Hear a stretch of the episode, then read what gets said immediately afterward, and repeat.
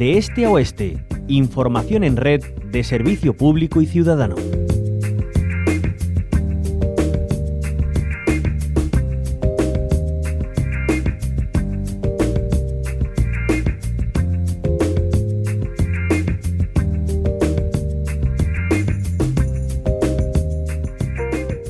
Aunque el calendario marca el inicio del año, el 1 de enero, tanto los estudios, los trabajos, la actividad política y el ritmo habitual de cada uno de nosotros y nosotras ha comenzado a 100% esta semana. Por eso estamos contando con representantes de partidos que, como si fuera tradición, hacen balance del año que acaba y marcan sus propuestas de año nuevo. En Andalucía hay un partido que podría resumir lo mejor de 2022 en estos 15 segundos. Hemos hecho historia en Andalucía. Historia en Andalucía. 58 escaños, 58 escaños en nuestro proyecto político.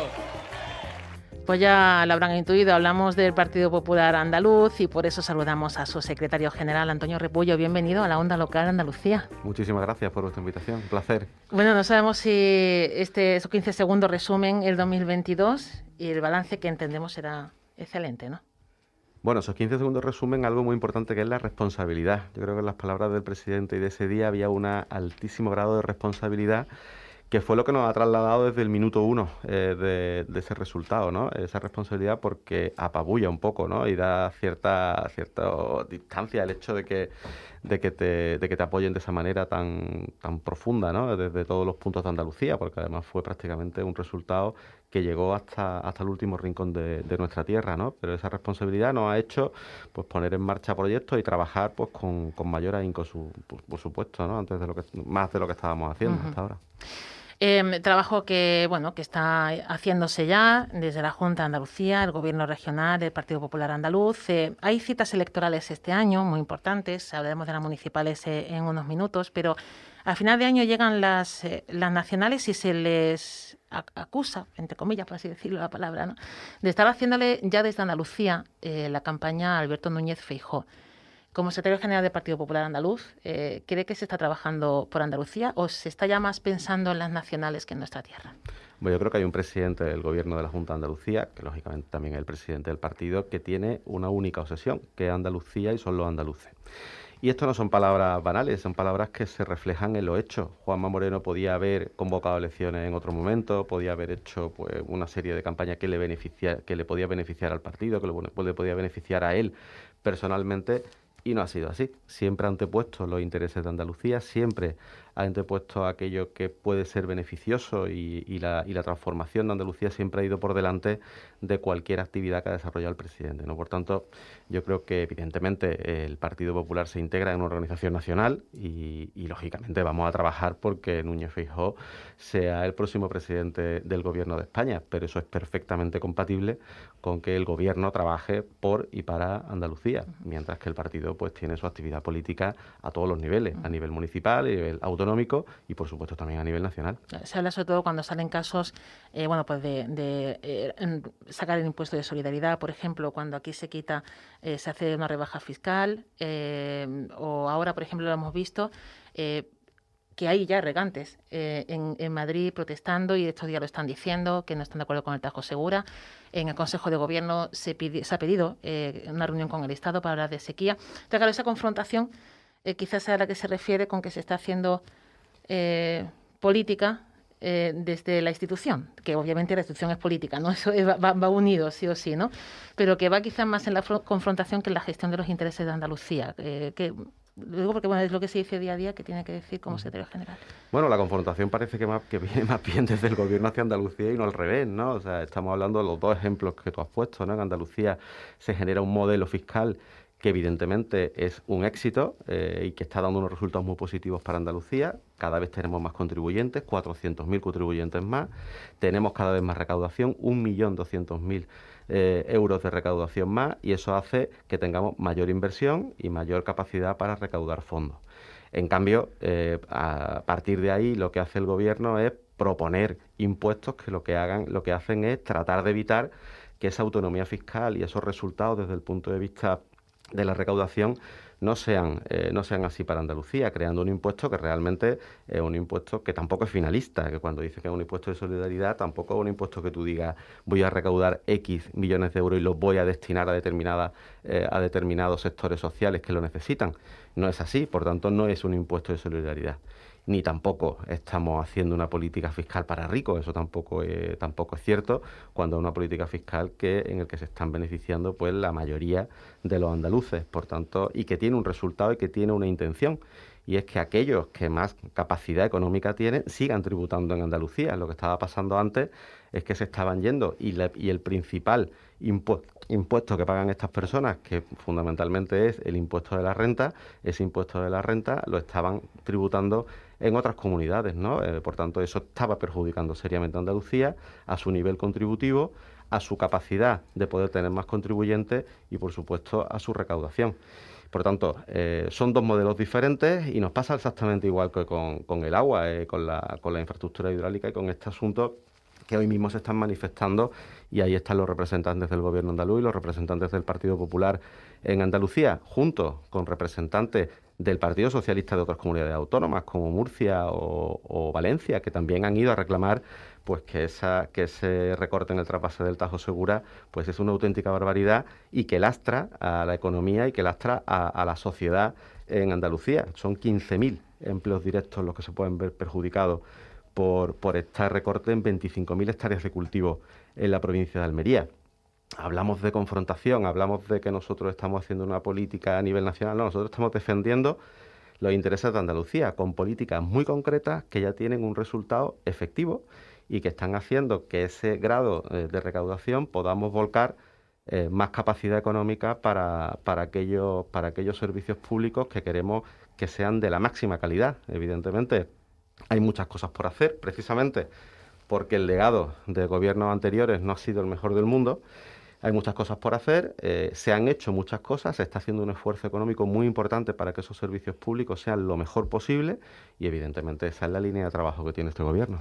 Está con nosotros nuestra compañera Concha Cabrera, que también tiene preguntas para mm. usted. Eh, muy buenas, eh, señor Repullo. Bueno, pues detrás de esos debates sobre presión fiscal, ¿no? que ha sido uno de los grandes temas estrella del anterior periodo de, de sesiones también parlamentaria y de la actividad política, pues detrás de todo eso hay una realidad, ¿no? la realidad económica y social de Andalucía es innegable, innegable e indiscutible. Y se habla mucho también de esa necesidad de transformación social, de repensar el modelo productivo andaluz. ¿Cuál es la apuesta del PP en ese sentido?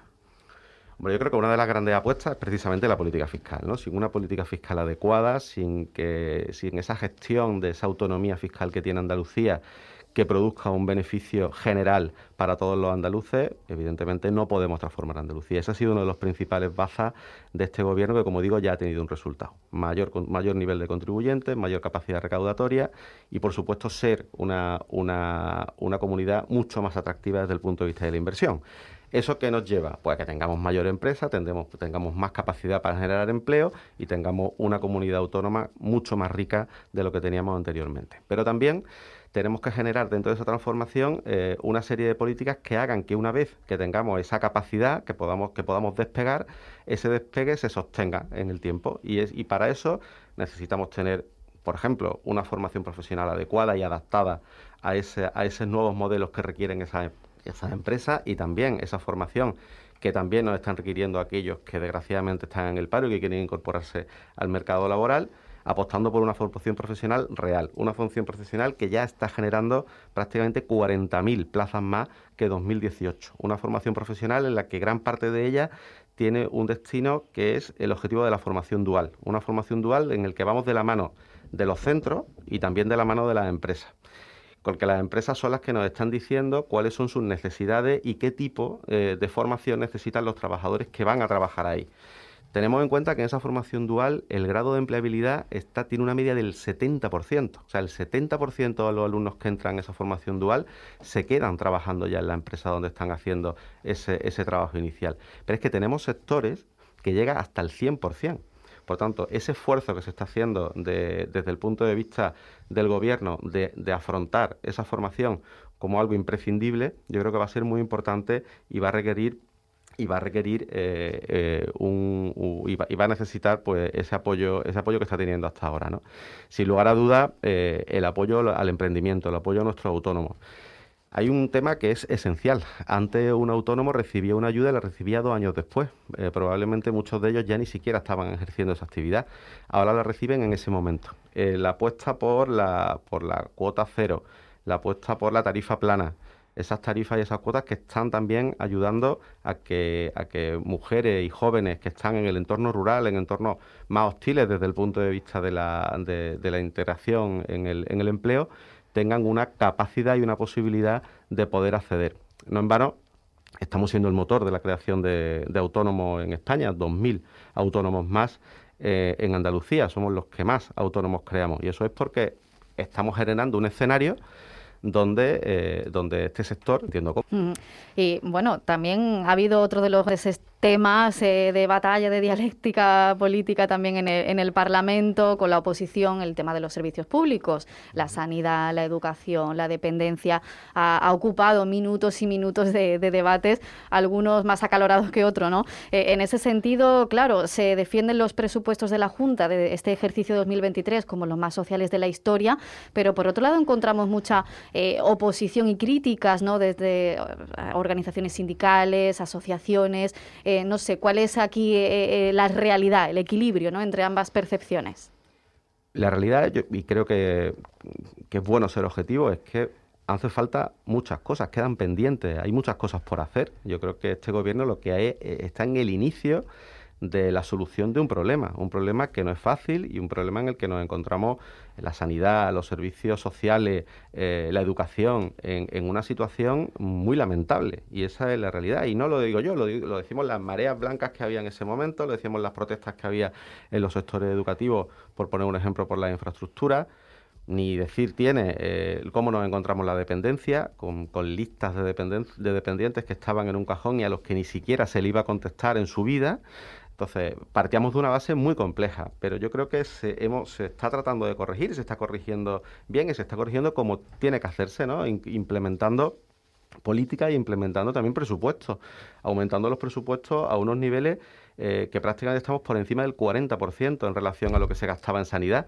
en los gobiernos en los gobiernos socialistas, apostando por la estabilidad y por la estabilización de los puestos en la sanidad para que esos médicos y esos sanitarios no se nos vayan o a otras comunidades autónomas o incluso a otros a otros países y apostando algo, muy, algo tan importante como son las infraestructuras sanitarias. ¿no? Estamos implementando eh, en, el triple, prácticamente el triple de lo que se, de lo que se estaba gastando en otros gobiernos socialistas. Por tanto, y con, y con una atención primaria en la que evidentemente tenemos mucho que mejorar, pero también se están haciendo, se están haciendo grandes esfuerzos aumentando el presupuesto en un 44%, que es una cantidad eh, muy importante. ¿Tenemos problemas? Evidentemente que tenemos problemas. Tenemos problemas porque se nos van a jubilar muchos muchos sanitarios, muchos médicos en nuestra comunidad autónoma. Tenemos un problema de que no hay eh, un número suficiente de médicos eh, para poder suplementar. Hay especialistas en determinados sitios que por mil circunstancias pues no, no quieren estar allí o quieren estar en otros sitios porque no les interesa, porque hay un número muy bajo de esos especialistas y tenemos que corregir esa situación. Una situación que no solamente se corrige desde la Junta de Andalucía, una situación que necesita una ayuda integral y un apoyo integral por parte de todas y cada una de las administraciones, principalmente la, Administración Central. ¿no? Y no se trata de confrontar, se trata de, pedir y de, y, de, y de reclamar lo que, lo, que, lo que interesa y lo que necesita Andalucía. Respecto a los servicios públicos, Antonio, hay un, hay un mantra que cada vez que se habla de servicios públicos eh, se habla de se está privatizando lo público se está privatizando en Andalucía la, o se está apostando más eh, por la educación privada concertada, por los centros eh, privados eh, sanitarios. ¿Esto es así? No hay ningún indicador que diga eso. La realidad es que en, la apuesta por o, la, o la, el auxilio o la necesidad de que exista también unas entidades privadas que presten algún tipo de estos servicios, mm, eso es histórico en Andalucía, se ha hecho siempre, no solamente en Andalucía, sino en todas las comunidades autónomas de España y cuando, y cuando estaba el Estado central exactamente igual con estas competencias. Es decir, no se está haciendo, se está tramitando, lo que se está tratando es de gestionar mejor todas esas situaciones. Y por supuesto, eh, algo que siempre hemos dicho, el que en el plano de la educación que si unos padres quieren llevar a su hijo a un, a un colegio concertado, pues que tengan la capacidad de hacerlo, que tengan esa libertad para poder decidir dónde quieren que se eduquen sus hijos. Pero eso no quiere decir que haya una apuesta eh, por, por, privatizar o no privatizar. Es una cuestión de que tenemos que tener servicios de calidad y hay ocasiones que para tener servicios de calidad pues eh, es importante tener contar con, con, esta, con, esta, con este auxilio de, empresas que, que también prestan estos servicios. Como red de emisoras municipales y ciudadanas de Andalucía, eh, bueno, pues tenemos la vista ya puesta en cuanto comienza el año 2023 en la cita de mayo, en las municipales, eh, de especial interés también para esta casa. Eh, del Partido Popular, ¿cuál es el objetivo principal de las municipales? ¿Está en, bueno, o prevén que, se, que se amplíe el mapa de representación del Partido Popular en, en los municipios andaluces y diputaciones también, claro? Nosotros lo que queremos es llevar eh, la ilusión de un proyecto, la ilusión de un proyecto que tiene un ejemplo que es la gestión eh, que está desarrollando la Junta de Andalucía, que llevamos muchos años queriendo hacerlo en Andalucía y no hemos tenido la oportunidad. Los andaluces creyeron, vieron una oportunidad en Juanma Moreno, vieron una oportunidad en los programas y en los proyectos, en la forma de gestionar del Partido Popular y apostaron por ello. Y lo que les vamos a pedir a todos los andaluces y a todos los vecinos de Andalucía en cada uno de sus pueblos es que apoyen a nuestros candidatos. Hemos intentado poner en valor a los mejores candidatos, vamos a presentar a lo mejor que tenemos en cada uno de los rincones de Andalucía, en todo y cada uno de sus municipios, y lo que les vamos a pedir a esos candidatos es que sean capaces de ilusionar y de, y de que la gente crea en ellos y de que sus vecinos crean que ellos son las personas que pueden sacar adelante su municipio y tienen un ejemplo eh, magnífico en Juanma Moreno de cómo se está transformando Andalucía y ese, esa inercia de, ese tipo de políticas, si las llevamos también al municipalismo y a las diputaciones, pues van a conseguir eh, que esa transformación sea mucho más rápida y sea mucho más real. Hay, de hecho, ya algunos nombres para algunas candidaturas. Eh, señor Repullo, en el caso de Granada, ¿no? la actual consejera de, Fomento Marifran Carazo. Eh, ¿Qué va a suponer, a su juicio, para la ciudad? Y, no sé si también nos podrá adelantar algún que otro nombre de candidato o candidata para, sobre todo, grandes ciudades, ¿no? porque en este caso hay muchísimos municipios en Andalucía. ¿no? Bueno, en el caso de Granada, Marifran Carazo, mm, aparte de ser una magnífica consejera que ha demostrado cuál es su capacidad de gestión, es una persona que conoce Granada desde todas, todas y cada una de sus calles, es una mujer que tiene un conocimiento de su ciudad mm, pleno y yo creo que es la mejor persona que podemos presentar en Granada. Yo creo que eso no le cabe duda a ningún granadino. Eh, cuestión distinta es que luego nos vayan a votar, pero yo creo que es la, persona que, que más se adecua a, la figura de alcaldesa en este municipio. ¿no? Yo creo que lo, lo, va a conseguir, va a sacar un grandísimo resultado y va a ser capaz de ser eh, la alcaldesa de Granada y creo que va a ser un gran, un gran éxito para los granadinos y, les va a esperar un gran futuro con ella como alcaldesa, sin duda. ¿Alguna, ¿Algún nombre más eh, que se Bueno, los nombres están ya prácticamente todos. Lo único, el único que nos falta de capitales de provincia, si yo refería a eso, eh, el de Cádiz, ¿no? Y bueno, y en, estos días pues ya, ya lo valoraremos, ¿no? Es importante, lo que digo, acertar y, presentar a, la sociedad gaditana y a todas las y a todas las ciudades, por supuesto, pues como decíamos de Marifran, ¿no? A, la mejor persona, a la persona que más que más conozca las necesidades de los gaditanos en este caso, que, que tenga, que se involucre en, en esa sociedad y que, y que al final, insisto, que sea capaz de, de ilusionar y de ganar esa confianza eh, para, para, que sean para que sea su, su representante en el, en el, ayuntamiento. Hay un, un gran problema en, en, el mundo rural andaluz, eh, que es que bueno pues se está yendo la población, eh, se está vaciando, está envejeciendo. Y, bueno, creemos que hace falta medidas urgentes y para no tener que lamentar luego algo, algo peor, ¿no? Y que haya municipios que, que se nos queden sin habitantes. En cuanto a la despoblación, a mantener el modelo productivo eh, también en, los municipios, a, fomentarlo, a que se dé trabajo estable de calidad, que la juventud se pueda quedar allá donde, de donde es. Eh, cuál es eh, la apuesta del Partido Popular, al margen de que bueno tengan sus candidatos para las municipales, que en los pueblos es diferente porque se conocen personalmente, pero como partido, eh, a nivel regional, eh, ¿cómo creen que se debe de abordar la despoblación en el mundo rural andaluz? Yo creo que la despoblación se tiene que abordar desde, desde los hechos y no desde las palabras. Yo, sigo, yo digo muchas veces que en el mundo de la política se habla mucho de despoblación, pero muy poca gente ha hecho causas por la, para paliar ese, problema. Un problema que eh, en Andalucía eh, se concentra o, tiene cierta, cierto impacto en, provincias como Jaén o como Córdoba, que pueden tener ese, ese problema. ¿no? Y, y, realmente lo que hay que hacer es generar una situación en la que todo aquel que quiera vivir en ese pueblo tenga la capacidad de poder vivir en ese pueblo. Todo aquel joven que quiera desarrollar su vida en ese municipio lo puede hacer. Para eso hemos comentado antes, tener una política fiscal que también está orientada a los núcleos rurales, o sea, con rebajas fiscales en impuestos de, en impuestos de transmisión y actos jurídicos documentados que afectan directamente a aquellas personas, a aquellos jóvenes que viven y que quieren comprar una vivienda en, municipios que tienen riesgo de despoblación, apoyando a la mujer rural. Estamos hablando de que se han generado una serie, una serie de ayudas que se han aumentado un más de 28% de mujeres que son las jefas del campo, de su propio campo. O sea, eso, eso antes no pasaba y ahora sí estamos viendo que está pasando.